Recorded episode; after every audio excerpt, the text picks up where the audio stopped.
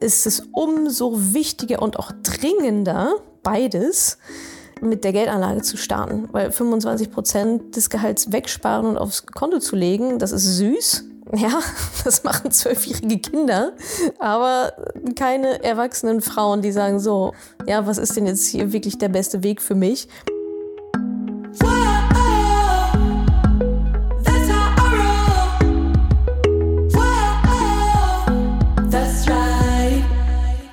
Salut ihr Money Pennies und willkommen zu einer neuen Folge des allseits beliebten Money Calls. Ihr stellt mir eure Fragen per WhatsApp Sprachnachricht. Ich beantworte sie im Podcast. Wenn du auch eine Frage hast, geh einfach mal auf madamoneypenny.de slash moneycall. Heute haben wir hier im Petto einmal Immobilie. Ich möchte auf eine Immobilie sparen. Mache ich das auf dem Konto? Äh, investiere ich das trotzdem? Was soll ich tun? Meine Ansicht, meine Tipps zur Depotabsicherung. Dann, wie funktioniert das eigentlich mit diesem Traden? Soll ich jetzt 200 Euro pro Monat in eine ETF, in mehrere, pro Monat, pro Quartal? Keine Ahnung. Und wie läuft das eigentlich dann hinterher mit der Auszahlung? Außerdem hier noch eine Hörerin, die überlegt, sich mit, ja, als, als Sängerin, mit Musik, ja, als Nebentätigkeit selbstständig zu machen. Wie soll sie das aufbauen? Eigentlich hat sie dafür gar keine Zeit und so weiter und so fort. Äh, da lasse ich noch mal ein bisschen was vom, ein bisschen was vom Leder. Ich hoffe, das kann mindset-technisch auch für alle anderen sehr interessant und relevant sein. Und zu guter Letzt, super spannendes Thema, Teilzeitfalle. Stecke ich da eigentlich gerade drin, ohne es zu merken, obwohl ich ganz gut verdiene und auch jetzt wieder Teilzeit arbeiten gehe, stecke ich trotzdem in der Teilzeitfalle? Fragezeichen. Wenn ja, was soll ich tun, um da rauszukommen? Betrifft, glaube ich, auch viele. Natürlich in erster Linie dann Eltern, die jetzt vielleicht Eltern sind oder es noch werden wollen. Super spannendes Thema. Könnt ihr hoffentlich auch einiges von mitnehmen. Wie gesagt, madamoneypenny.de slash moneycall für eure Fragen. Und jetzt viel Spaß. Hallo Natascha, meine Frage bezüglich Investition ist folgende. Mein Plan ist es, in drei bis vier Jahren einen bestimmten Betrag äh, zusammengespart zu haben, der dann als Grundlage dienen soll, äh, in eine Immobilie zu investieren. Jetzt bin ich mir unsicher, ob ich auf diesen Betrag sparen soll, indem ich die, ähm, ja, die monatliche Sparrate in beispielsweise ETFs oder Aktien investiere oder ob es in diesem Fall, weil der Zeitraum relativ kurz ist, sinnvoller ist, den einfach auf der Bank anzusparen. Also ähm, sozusagen ja auf einem Sparkonto. Diese beiden Wege, die du da skizzierst, haben jeweils Vor- und Nachteile. Angenommen, du entscheidest dich jetzt dafür, das Geld auf dem Konto zu parken und da halt zu besparen, hast du den Vorteil, es ist da, wenn du es brauchst, zu Tag X. Also Sicherheit und Sicherheit kostet halt Geld in Form von Opportunitätskosten. Sprich, Nachteil von Geld auf dem Konto parken ist, es arbeitet halt nicht für dich. Es macht halt keine Rendite, es vermehrt sich nicht. Das ist natürlich dementsprechend ein Vorteil des Anlegens, dass es sich halt vermehrt. Ja, es arbeitet ja für dich. Nachteil, wenn du es zu einem bestimmten ja, Tag X brauchst, du sagst es was von drei bis vier Jahren, das heißt, vielleicht ist da noch ein Jahr Puffer oder zwei. Ähm, aber wenn du es jetzt zu Zeitpunkt X brauchst und da passiert gerade in der Welt ja, lustige Dinge, die jetzt immer mal wieder passiert sind. Corona-Krise, Ukraine-Krieg und so weiter. Und wenn du genau in dieser Phase dann nämlich an das Geld ran musst und das sind dann vorübergehend nicht 100.000 Euro, sondern nur noch 85 und du brauchst aber 100, ist das natürlich ein Problem. Wird leichter, je flexibler du halt zeitlich bist, dass du sagst, okay, dann warten wir halt noch zwei, drei Jahre, bis sich hoffentlich dann diese Krise wieder gelegt hat. Das wäre jetzt eine Frage an dich, wie zeitlich flexibel du da bist. Vorteil ist halt, es geht, also wenn dann alles gut geht, geht es natürlich schneller. Das heißt, um 100.000 Euro dann zu haben, musst du nicht 100.000 Euro verdienen und sparen, sondern vielleicht nur 70. Und die 30.000 Euro Differenz, die da noch fehlen, ist dann halt Rendite, Gewinne und so weiter. Also es geht schneller und ja, das Geld vermehrt sich. Das sind jetzt so zwei Aspekte. Jetzt sagst du eine Investition in eine Immobilie. Das rein von den Worten klingt das nach einer Immobilie, die dann vermietet wird, weil ansonsten wäre es ja keine Investition. Ja, also ein Eigenheim ist kein Vermögenswert, sondern ein, eine Verbindlichkeit. Das will immer niemand hören, aber es ist so, ja. Also ein Vermögenswert zeichnet sich dadurch aus, also sprich eine Investition, eine lohnen, sich lohnen, finanziell lohnende Investition zeichnet sich dadurch aus, dass Cash bei euch in die Tasche gelangt. Das ist bei einem Eigenheim de facto nicht der Fall, sondern im Gegenteil, das macht es dann auch zu einer Verbindlichkeit. Ihr steckt ja immer wieder rein in Reparaturen, Erneuerungen, alles Mögliche, was da so an Kosten an so einem Haus anfällt. Und dagegen kann man übrigens auch nicht die komplette Miete rechnen, die man dadurch spart, in Anführungsstrichen. Unterm Strich ist ein Eigenheim zu besitzen und selbst zu bewohnen teurer als zur Miete zu wohnen. So, was ich damit sagen will, wenn es jetzt wirklich sich um eine Investition handelt, wie du sagst, dann dürfte ja jetzt der Zeitraum auch nicht so super entscheidend sein. Ja, dann, also ist ja auch die Frage, was dann wirklich auf dem Markt ist und so, ja. Äh, und was dann wirklich ein gutes Investitionsobjekt ist. Und ob du das dann in drei Jahren kaufst und vermietest oder in fünf Jahren kaufst und vermietest, ist ja wurscht. Wenn es allerdings das Eigenheim ist, was jetzt gerade in Planung ist mit Bau und so weiter, und ihr wisst, okay, in drei Jahren wollen wir da umziehen oder in drei Jahren steht ein Jobwechsel an und deswegen ziehen wir da und da ein oder pff, keine Ahnung, was das für ein Szenario ist, dann ist der Zeitpunkt vielleicht ein bisschen unflexibler. Aber auch da, ja, ich meine, drei bis vier Jahre ist also anlagetechnisch kein langer Horizont, aber es kann natürlich trotzdem sehr, sehr viel passieren. Also kurzum, wenn ich du wäre und es handelt sich um ein Eigenheim, davon gehe ich jetzt irgendwie mal aus, weil es sehr selten ist, dass mir solche, so eine Frage wirklich mit einem Investitionsobjekt gestellt wird, dann würde ich es an einer Stelle einfach aufs Konto packen und in den sauren Apfel beißen. Dann weißt du, da ist es einigermaßen sicher oder teil es halt auf ja, wenn du sagst, ich brauche 100.000 am Ende und ich habe jetzt gerade irgendwie 30 oder was, keine Ahnung, dann teilst vielleicht auf, dass du 50-50 machst, dass du zusiehst, dass du insgesamt 50.000 Euro Cash sparst und die anderen 50 mit, keine Ahnung, 30 sparen und 20 Investitionen noch rausholst oder so. Das wäre so ein Mittelweg. Es sollte natürlich auch nicht zu kompliziert sein. Also, long story short, Überlegt euch, wie wichtig dieser Zeitpunkt wirklich ist. Wenn ihr es auch noch ein bisschen nach hinten schieben könnt, dann könnt ihr es auch investieren. Allerdings meiner Meinung nach nicht super risikoreich. Das ist sicherlich auch noch ein Aspekt. Ja, so tritt man das Gaspedal durch und sagt, naja, jetzt haben wir 50.000 und daraus müssen jetzt 100 werden. Good luck. Aber da gibt's ja auch noch ganz viele ja, Zwischenschritte, glücklicherweise dazwischen, zwischen gar kein Risiko und halt super viel Risiko. Müsste man sich einfach mal genauer dann auch wirklich anschauen. Aber wenn der Zeitpunkt recht unflexibel definiert ist, würde ich es aufs Konto legen und dann halt in den Sauenapfel beißen generell ist sie natürlich auch nochmal meine Verpflichtung an dieser Stelle, diese Investition zu challengen. Äh, wenn es eine emotionale Investition ist, habe ich da wenig Argumente. Wenn es eine finanzielle Investition sein soll in ein Eigenheim, kann ich euch auf jeden Fall empfehlen, da nochmal mit den Zahlen ein bisschen rumzuspielen, ob das dann wirklich so das Ding ist, wobei Eigenheim ja meistens eher eine emotionale Lifestyle-Entscheidung ist, was auch vollkommen okay ist, kann ich total gut nachvollziehen. Aber dann gibt es ja auch nichts dran schön zu reden mit, das ist jetzt unsere Hauptinvestition, weil dann müsstet ihr auch eine Benchmark anlegen und sagen, naja, okay, was wäre denn vielleicht noch eine bessere Investition, wenn es darum geht, das Maximum aus dem Geld rauszuholen, was ja mit Investitionen logischerweise gemacht werden soll. Ja, so viel dazu. Ich hoffe, ich konnte ein bisschen Input geben. Gibt jetzt kein klares Ja oder Nein, schwarz oder weiß. Kommt auf verschiedene Faktoren drauf an. Wichtig ist mir, dass ihr diese Faktoren kennt, dass ihr die, dass ihr nochmal drüber nachgedacht habt, nochmal den Taschenrechner anschmeißen, überlegt euch, wie ihr es machen wollt. Und dann ist ja auch diese schöne Prämisse, ja, make it work. Entscheidet euch für einen Weg und sorgt halt einfach dafür, dass der dann klappt. Viel Erfolg dabei. Liebe Madame Moneypenny, was sind deine Tipps zum Thema Absichern des eigenen Depots? Ja, ziemlich einfach habe ich keine, weil mache ich nicht. ist für mich nicht, nicht notwendig.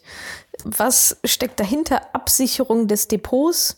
Ich habe das jetzt mal so interpretiert, dass es dir nicht darum geht, dein Depot an sich zu, zu ich sag mal, versichern, falls irgendwie die Bank pleite geht oder so, darüber habe ich auch schon in diversen Money Calls mal gesprochen, sondern dass es dir darum geht, das, was drin liegt, vor Kursabrutschen zu schützen. Da gibt es verschiedene Mechanismen, die jeder Broker hat, so zum Beispiel, dass dann automatisch verkauft wird, wenn ein Kurs gerissen wird. Angenommen, ihr habt Aktie A und die ist gerade 200 Euro das Stück wert und ihr sagt so, boah, ja, also wenn die mal unter die 100 Euro rutscht, da geht mir die Flatter, da soll das bitte automatisch verkauft werden. Dann könnt ihr das so einstellen. Dann passiert es vielleicht, dass diese Aktie rutscht ja, vielleicht erst auf 80 und dann kann oder nicht 80, dann wäre es ja schon verkauft, auf 180, von 200 auf 180 und dann geht's wieder auf 230 und dann geht's wieder auf, keine Ahnung, 150 und so weiter. Und irgendwann könnte es ja theoretisch passieren, dass sie sagt, so auf 100 dann abrutscht. Äh, und weil ihr natürlich nicht jede Sekunde in euer Depot guckt, ähm, habt ihr diesen Auftrag angelegt und dann macht der Broker nämlich genau das, automatisch verkaufen. Das kann man theoretisch und praktisch natürlich auch nutzen. Die Frage ist, why? Warum sollte ich das tun? Denn, also es macht meiner Meinung nach eher Sinn, wenn man, ich sag mal, mehr spekuliert als wirklich langfristig anlegt. Weil was bringt es mir, wenn ich in ETFs investiere, die die komplette Welt abdecken und dann verkauft wird, wenn die Kurse mal runtergehen, ja, Beispiel, letzte Corona-Krise, minus 40 Prozent das ganze Ding.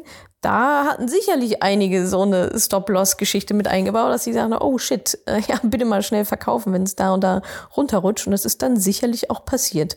So, und dann ist ja die Frage, und jetzt? ja, okay, cool, ja, dann hast du halt schön mit Verlust verkauft, höchstwahrscheinlich. Muss nicht immer sein, aber kann sein, dass du dann mit Verlust verkauft hast oder vielleicht hast du auch deinen Verlust begrenzt in dem Moment. Aber trotzdem musst du ja dann irgendwann wieder einsteigen. Und woher willst du denn dann jetzt wissen, wann dann wieder der beste Einstiegszeitpunkt ist? In dem Mindset, ich verkaufe lieber, bevor es zu tief runtergeht, kaufst du ja auch erst wieder, wenn es hochgeht. Logischerweise. Das heißt, du verkaufst, wenn es günstig ist und du fängst an wieder zu kaufen, wenn es teurer wird. Das ergibt überhaupt gar keinen Sinn in einer langfristigen Strategie. Es gibt so eine schöne Studie, ich glaube von Morgan Stanley, die besagt, dass die meiste Rendite gemacht wird an fünf Tagen im Jahr. Wenn du diese fünf Tage im Jahr verpasst, machst du, glaube ich, nur die Hälfte der Rendite. Und woher willst du jetzt wissen, wann dieser Tag ist, wann einer dieser fünf Tage ist? Du kannst es nicht wissen. Niemand kann es vorher wissen. Und von daher macht es nach der, nach der langfristigen Strategie, was wir hier machen, ja, für irgendwelche Trader macht das sicherlich total Sinn, zu sagen, ey, diese Aktie rentiert sich für mich nur, wenn die über dem und dem Kurs bleibt, sobald die runtergeht, raus in eine andere. Ja, also wenn ihr wirklich aktiv guckt, wo passiert gerade was, wo verkaufe ich, wo kaufe ich wiederum. Wenn ich aber 2000, 3000 Aktien über ETFs in meinem Depot habe, dann geht es mir nicht darum, die eine zu verkaufen und das andere zu, kau zu kaufen. Das, also logischerweise ja nicht. Von daher Depotabsicherung in unserem Fall useless, im Gegenteil, kontraproduktiv. Es, wie gesagt, es fallen Gebühren an bei jedem Verkauf, bei jedem Kauf. Ihr müsst dann wieder entscheiden, gehe ich rein, gehe ich raus. Was mache ich denn jetzt? Schlauere Variante ist aussitzen, eigentlich sogar noch genau das Gegenteil von dem machen, nämlich wenn die Kurse rutschen, nachkaufen, weil dann ist es ja günstig. Meine Mentoring-Teilnehmer wissen das, die machen das auch immer ganz brav. Kriege ich immer schöne Nachrichten, ah, heute wäre günstig gekauft und so. so funktioniert dann halt ja, Vermögensaufbau. Und deswegen Depotabsicherung im Sinne von automatische Verkaufsorders damit reinzubauen, halte ich für unsere langfristige Strategie für komplett kontraproduktiv useless, braucht man nicht. Keinerlei Vorteile, nur Nachteile. Also mein Tipp zur Depotabsicherung, just don't do it. Bau dir eine Strategie auf, die halt auch in Krisen funktioniert. Lernst du gerne bei uns im Mentoring-Programm, da machen wir nämlich genau das. Und ansonsten, wenn du halt spekulierst, dann ja, musst du dich halt auch damit auseinandersetzen. Aber meiner Meinung nach macht ja weder Spekulieren noch sich eben genau damit auseinanderzusetzen mit so Sachen wie Depotabsicherung und Stop-Loss und Pipapo. Macht für unsere Zwecke langfristiger Vermögensaufbau, Altersvorsorge, ja, langfristig das Geld wachsen sehen, vor allem auch passiv, nicht da immer die ganze Zeit reinzugucken, ergibt in diesem Zusammenhang keinen Sinn. Deswegen machen wir das auch nicht.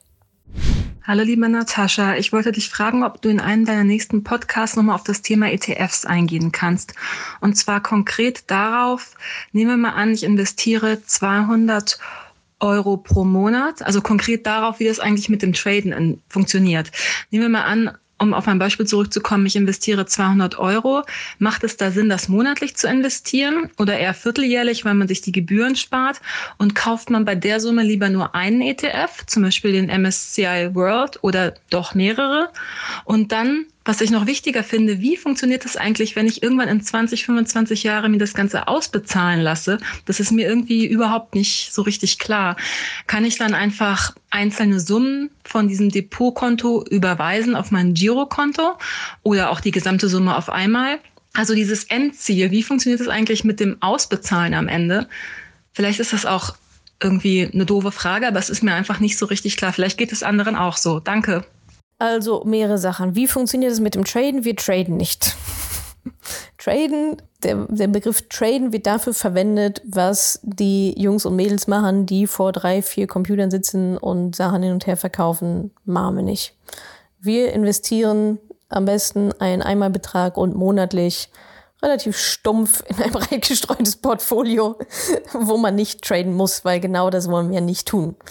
Das soll alles parallel laufen. Passives Investieren läuft schön nebenher, während wir die Kohle ranholen und die Kohle genießen und unser Leben leben.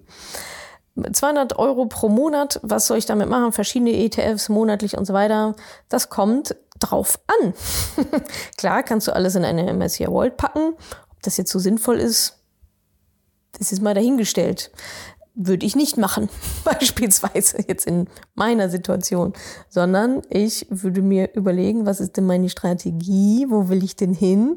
Reichen die 200 Euro überhaupt oder hast du die zufällig übrig? Vielleicht reichen die auch gar nicht deine 200 Euro, vielleicht müssen es 400 oder 500 sein oder was auch immer. Und dann die Aufteilung, wie viele ETFs und welche und so weiter, hat ganz viel mit deiner Risikobereitschaft dann auch zu tun.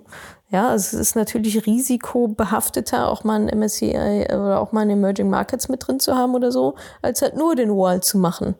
Der Arero ist wieder was ganz anderes. ACWI ist wieder was anderes. Es gibt ja auch nicht nur Worlds und Emerging Markets, dann gibt es auch Multifaktor und so weiter. Das ist dann doch ein bisschen komplexer dann doch. Also ich finde, wenn man es richtig macht, wird es ein bisschen komplexer. Nicht kompliziert, gar nicht, aber es gibt natürlich noch mehrere Möglichkeiten, die mittlerweile heutzutage auch besser funktionieren, als ich packe alle stumpf in den MSCI World. Das heißt, da müsstest du dir einmal die Mühe machen, wie alle anderen auch und deine Hausaufgaben machen und genau schauen, wie ist mein Status quo, was ist mein Ziel, wie groß ist meine Rentenlücke oder wofür auch immer du halt investierst, was so dein Endziel dann dann ist, wie viel muss ich dafür investieren, zu welcher Rendite auch, ist auch ein Unterschied. Ja, also Risiko und Rendite hängen zusammen. Wenn ich viel Rendite brauche, damit ich überhaupt hinten irgendwie noch auf den grünen Zweig komme, dann muss meine Portfoliostruktur auch anders sein. Da kommst du mit 200 Euro in MSCI World höchstwahrscheinlich nicht so sonderlich weit. Das muss dann nochmal ein bisschen anders aufgestellt sein. Genau, also Aufteilung der Sparrate und auch ob du es monatlich machst, filially ist mir ziemlich schnurz. So, ja, es muss halt hinten, hinten rauskommen. Vielleicht muss es auch, keine Ahnung, zwei wöchentlich investieren. I don't know. So, aber monatlich ist schon mal ein guter Rhythmus.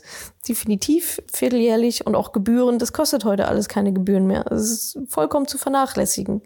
Äh, was vor ein, zwei Jahren auch noch anders war. Also, so viel wie möglich, so schnell wie möglich rein lautet die Devise.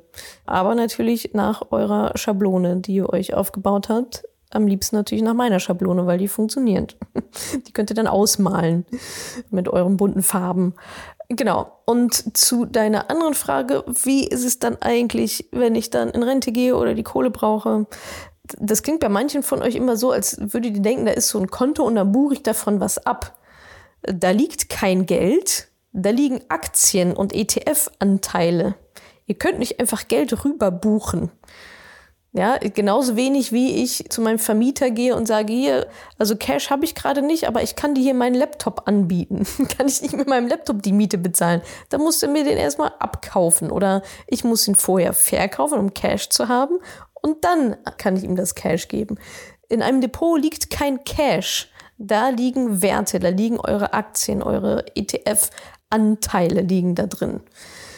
Und was ihr dann damit macht, ist, ihr müsst die verkaufen. Ich muss den Laptop erst verkaufen bei eBay, Kleinanzeigen oder sonst wo, damit ich Cash auf dem Konto habe, womit ich dann meine Miete bezahlen kann oder meine Lebensmittel. So müsst ihr euch das vorstellen. Da liegt kein Geld. Da liegt etwas, was ein Geldwert hat, der zufällig auch angezeigt wird in Real Time. Ist ein Luxus von Aktien, dass ihr das sehen könnt, wie viel eure Sachen wert sind. Anders als zum Beispiel bei Immobilien. Ja, oder eben bei einem Laptop, wo du sagst, ja, okay, der eine zahlt mir einen Hunderter mehr, der andere weniger. Es ist bei Aktien festgelegt. Der Preis ist für alle gleich. So, das heißt, was ihr dann macht, wenn ihr in Rente gehen wollt oder was auch immer, dann habt ihr da eure fette Gans. Und idealerweise legt diese Gans ja so dicke goldene Eier, dass ihr nur die Eier verkaufen müsst. Also, dass ihr nur so viel ETFs verkaufen müsst, dass ihr meinetwegen nach Steuern 50.000 Cash auf dem Konto habt pro Jahr oder wie viel auch immer ihr dann braucht. Habt ihr vorher alles ganz genau ausgerechnet und Steuerinflation selbstverfreilich, korrektement mit eingerechnet. Zwinker, zwinker. Habt ihr natürlich nicht. Die 99 Prozent von euch nicht. Nicht korrekt. Leider. Aber das machen wir auch gerne mit euch. Ist bei uns Kapitel, also Modul Nummer zwei. Genau, da geht es um Ziel- und Rentenlücke und so weiter im Mentoring. Das heißt, was du dann eben genau machst, ist genau das. Ja, also du verkaufst dann Anteile, diese ETF-Geschichten, Aktien, was auch immer du da Schönes drin liegen hast, verkaufst es, bekommst, also verkaufst es an der Börse.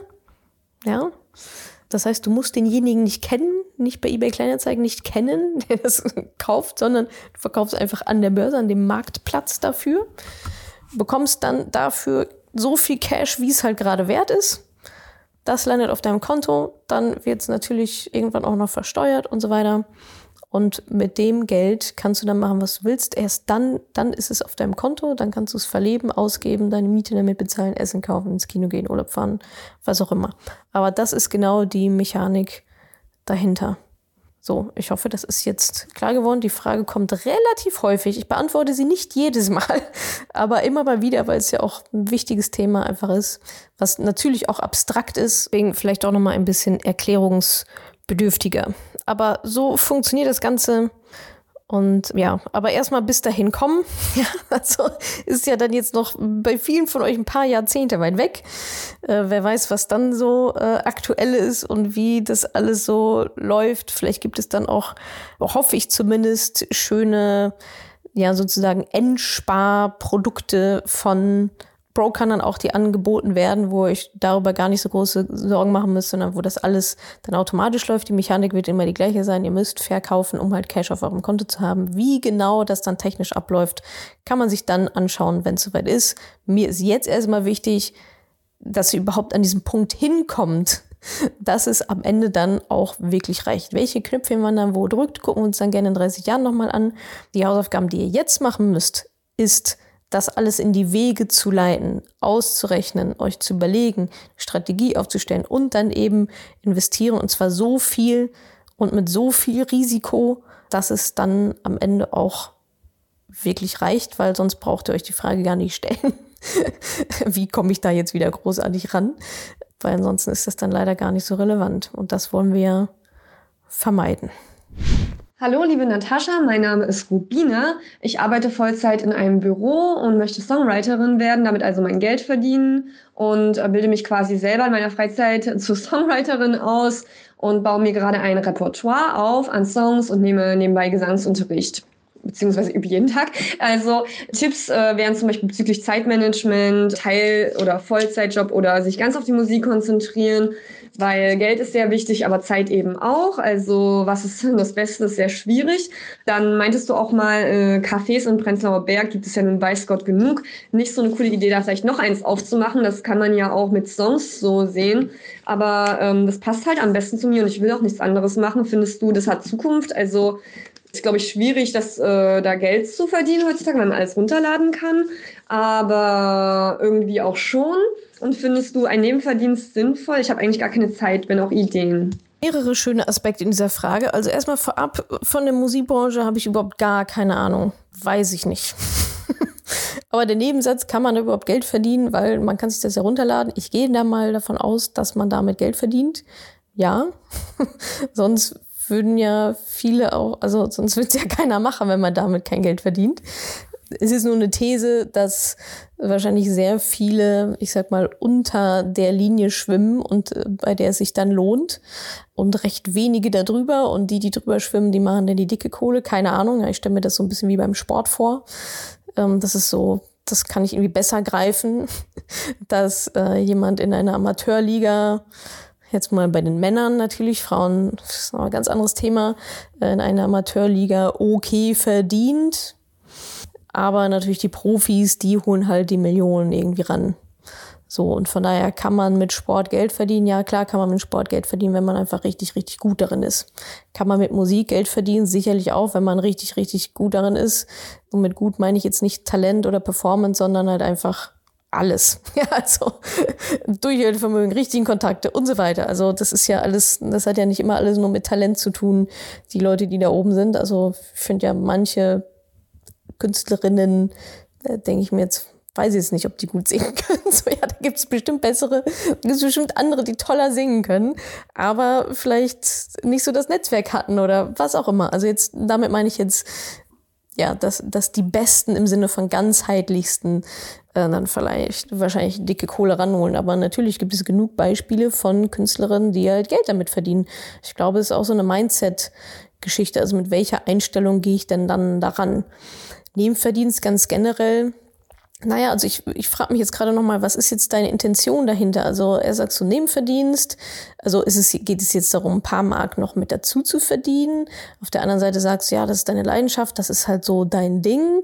Dann hast du aber wieder auch gar keine Zeit.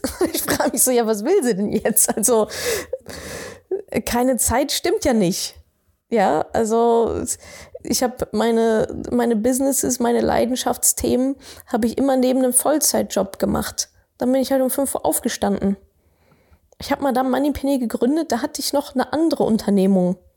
So, und dann bin ich halt um 5 Uhr morgens aufgestanden, habe drei Stunden bei der Moneypenny gemacht, bin ins Büro gefahren, bin um sieben wieder zurückgekommen, habe was gegessen und habe dann von acht bis elf wieder mal der Moneypenny gemacht. Also sag mir nicht, dass du keine Zeit dafür hast, ja? Also wenn es eine wirkliche Leidenschaft, wenn es deine Leidenschaft ist, so dein Ding ist, dann ist es andersrum. Dann finanziert der Job, den du gerade hast, finanziert deine Leidenschaft. So, und du willst, dass du mit deiner Leidenschaft so viel Geld verdienst, dass du diesen Geldjob eigentlich nicht mehr brauchst. Und PS, ich weiß auch, dass, dass dazu mehr als Leidenschaft gehört. Aber am Anfang ist es nun mal das, was dich um 5 Uhr morgens aus dem Bett treibt. Und wenn du das nicht hast, wenn du dieses Gefühl auch nicht hast, wenn du dir sagst, na, eigentlich habe ich dafür keine Zeit, dann lass es halt bleiben, weil dann ist es anscheinend nicht wichtig genug. Das ist ein Unterschied, ob ich sage, ja, ich habe Interesse daran oder ob ich sage, es gibt keinen anderen Weg. Ja, habe ich Interesse daran, dass es funktioniert? Dann habe ich drei Milliarden Ausreden. Oder bin ich total committed und es gibt keinen Plan B? Das, es gibt nur Plan A. Das muss und wird funktionieren.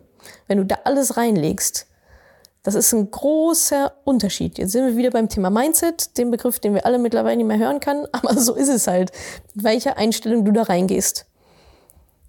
Also, was ist für dich Mittel zum Zweck und was ist für dich das, was du eigentlich machen willst? So, und wenn du sagst, du willst mit Musik Geld verdienen und aber nicht so richtig weißt, wie da die Businessmodelle überhaupt sind, würde ich ja schon mal ein Fragezeichen dran machen, weil das also, oder beziehungsweise wäre das das Erste, womit ich mich dann auch mal beschäftigen würde. Weil natürlich muss es sich auch lohnen. Ja, und natürlich braucht es nicht das 500. Café im Prenzlauer Berg, so meiner Meinung nach. Und trotzdem gibt es wahrscheinlich 350, denen es einigermaßen vielleicht okay geht. Kann, kann ich jetzt gar nicht so beurteilen. Aber auch da wird es einen geben, der sagt, ja, mein Geschäft läuft richtig geil. So hohe Takes it all Märkte gibt's ja dann auch. Also von daher glaube ich, ist da bei dir vielleicht noch ein bisschen Reflexion angesagt. Also was will ich überhaupt? Was ist mir das Wichtigste? Was ist Mittel zum Zweck? Was finanziert mir eigentlich gerade was genau? Wo will ich hin? Und wenn Musik deine riesengroße Leidenschaft ist, so, dann geh halt all in für zwei, drei Jahre und guck, wie weit du kommst. Kann man ja auch machen.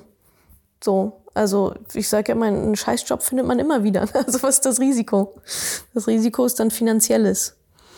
Ja, dann geh halt abends Pizza ausliefern oder was weiß ich. Ja. Die Möglichkeiten gibt es ja. Zieh eine kleinere Wohnung, um Kohle zu sparen. I don't know. Make it happen, ja. Also wenn das, wenn das wirklich dein Ding ist, von dem du träumst, wo du sagst, das ist, ich kann und will nichts anderes auf der Welt machen.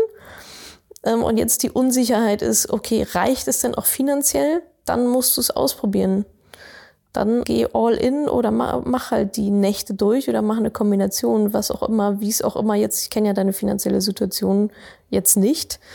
Figure it out, so, ja, ist halt auch Teil des Selbstständigseins. So, die sagt halt keiner, was zu tun ist, sondern du musst es halt herausfinden.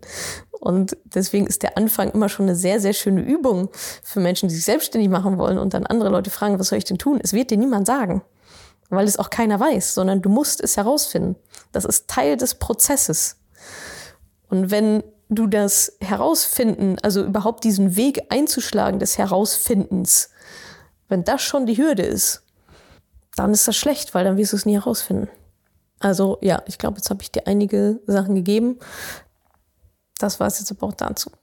so oder so wünsche ich dir ganz viel Erfolg. Hallo Natascha, ich äh, habe eine Frage zur Teilzeitfalle. Und zwar fange ich jetzt nach einer Babypause wieder an zu arbeiten. Und ich frage mich, äh, ich ich werde halt so viel verdienen, dass ich trotzdem gut was wegsparen kann. Ich würde mal sagen, sogar fast ein Viertel meines äh, Gehalts. Und mein Gehalt ist auch so hoch, dass ich sagen würde, also wenn ich jetzt mit 30 Stunden wieder anfange, ähm, dass ich mein Kind und mich auch ohne Mann quasi durchbringen könnte, das war mir schon immer sehr, sehr wichtig. Den soll natürlich nicht so sein, aber man weiß ja nie, was kommt und darauf will ich vorbereitet sein. Ich frage mich aber trotzdem, natürlich könnte es mehr sein und es gibt ja auch den Partner, der halt ganz normal wieder seine 40 Stunden äh, weiterhin arbeitet und alles sich kaum verändert hat, ob ich nicht doch ein sehr typisches Opfer dieser Teilzeitfalle bin. Vielen Dank, dein Podcast ist super. Ähm, ich freue mich auf eine Antwort. Tschüss, deine Lea aus Bremen.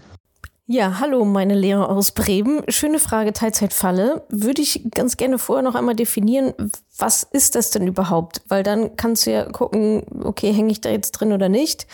Teilzeitfalle, was meine ich damit? Damit meine ich vor allem die Nachteile, die damit einhergehen, wenn eben Menschen oftmals ja aufgrund von Kinderbetreuung, unbezahlter Care-Arbeit eben weniger arbeiten als vielleicht vorher. Bei dir sind das jetzt die 30 Stunden, bei manchen ist es ja noch deutlich weniger bis gar nichts.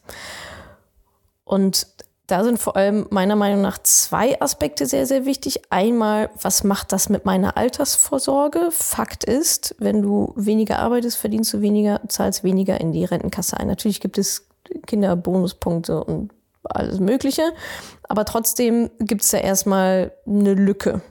Die gab es vorher auch schon, die ist jetzt wahrscheinlich aber noch mal größer geworden, eben dadurch. Plus, man muss ja auch noch die Zeit mit einrechnen. Du sagst ja, nach der Babypause geht es jetzt wieder los. Das heißt, in der Babypause ist ja höchstwahrscheinlich finanziell sehr, sehr wenig passiert in die richtige Richtung, sondern da war es ja dann, gehe ich jetzt mal davon aus, vielleicht auch eine Zeit lang gar nicht arbeiten. Das heißt, kein Einkommen, keine ähm, Altersvorsorge gemacht und, und das bringt mich nämlich zum zweiten Aspekt, also einmal, was macht das mit meiner finanziellen Situation, mit meiner Altersvorsorge und übrigens nicht nur Altersvorsorge, sondern auch jetzt finanzielle Unabhängigkeit in diesem Moment. Du sagst ja, du bist, äh, bist da nicht abhängig von einem Mann, das ist ja schon mal sehr gut. Vielen geht's da ja auch anders, die da auch in eine ganz krasse Abhängigkeit eben genau in dieser Phase vom Partner halt schlittern. Und der zweite Aspekt ist eben der Karriereaspekt. Also Babypause, raus und so weiter. Wir leben leider immer noch in einem Deutschland, was in dieser Hinsicht ja immer noch ein bisschen auch hinter Mond lebt, wo eigentlich Kinderkriegen finanziell bestraft wird und eben auch in der Karriere nicht so gerne gesehen wird. Ja, das heißt, da hast du ja dann auch eine Zeit lang etwas verpasst und ich weiß jetzt natürlich nicht, wo du arbeitest, wie du arbeitest, aber bleiben wir mal bei der ja, beim allgemeinen Ding, dass Karriere da auch sehr eingeschränkt ist mit Kindern leider immer noch. Vielleicht nicht überall, aber grundsätzlich sicherlich schon. Und diese zwei Aspekte, ja, drücken sich natürlich dann in den Finanzen auch aus. Und wenn du sagst, dass du ein Viertel schon wegsparen kannst und so weiter, ist es sicherlich super. Ob das jetzt wirklich reicht, muss man halt ausrechnen. Vielleicht müsstest du auch die Hälfte sparen, damit es halt hinten raus dann reicht. Das kann ich jetzt so aus der Ferne natürlich nicht beantworten. Aber ich finde es jetzt an deinem Beispiel schon mal sehr gut, dass es eben nicht diese krasse Abhängigkeit von einem Partner gibt. Alle, die sich das jetzt anhören, denken, oh shit, das ist bei mir aber der Fall. Ist dann halt die Frage, okay, was ist, was ist der Lösungsansatz? Und auch ganz generell, was ist denn dann die Alternative? Ja, also wenn ich den Partner habe und der kein vollkommener Otto ist, dann kann ich mit dem darüber sprechen, hier, wie sieht's eigentlich mit der Ausgleichszahlung aus? Wie wollen wir das eigentlich ausgleichen, dass du seit x Jahren hier deine Karriere weiter fortführst und Kohle ran schaffst und schön deine Altersvorsorge machst und alles Mögliche, aber ich hier x Stunden unbezahlte Care-Arbeit leiste? Ja, das ist ein Aspekt, der muss halt, darf halt diskutiert werden in der Partnerschaft. Und dann der, also einmal das mit dem in der Partnerschaft besprechen, wie also what's happening, ja, wie wollen wir das machen, falls es vorher nicht passiert ist, dann halt jetzt, ja, immer noch, immer noch besser, als es gar nicht zu besprechen. Zweitens natürlich sich intensiv mit Geldanlage beschäftigen, weil gerade wenn ihr weniger verdient und weniger spart als eh schon vorher, dann muss sich die Kohle vermehren. Es gibt keinen anderen Ausweg. Es gibt keine Alternative. Das müssen eh auch alle machen, die in Vollzeit arbeiten ohne Kids, ohne Teilzeit und so weiter, die müssen das auch machen. Aber wenn jetzt bei euch noch weniger reinkommt und perspektivisch vielleicht auch noch mehr wegfällt, weil eben zwei, drei Karrierejahre nun mal de facto fehlen, dann ist es umso wichtiger und auch dringender, beides, mit der Geldanlage zu starten. Weil 25 Prozent des Gehalts wegsparen und aufs Konto zu legen, das ist süß. Ja, das machen zwölfjährige Kinder, aber keine erwachsenen Frauen, die sagen so, ja, was ist denn jetzt hier wirklich der beste Weg für mich, damit ich auch in dieser Unabhängigkeit bleiben kann oder damit ich mir diese Unabhängigkeit schaffen kann. So, und das dritte ist dann natürlich, naja, es muss halt mehr Kohle reinkommen, aber das ist für die meisten de facto ja nun mal nicht möglich. Es gibt ja auch einen Grund, warum ihr in Teilzeit arbeitet.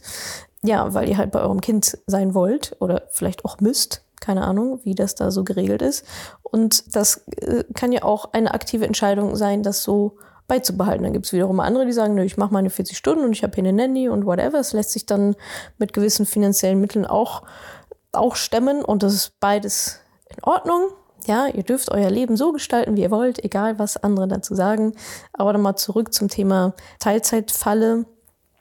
Also, wenn wir die Teilzeitfalle so definieren, Lea, dann steckst du drin, ja, weil es, natürlich hat es Auswirkungen auf deine Rente im Vergleich zu vorher und natürlich hat es Auswirkungen auf deine Karriere.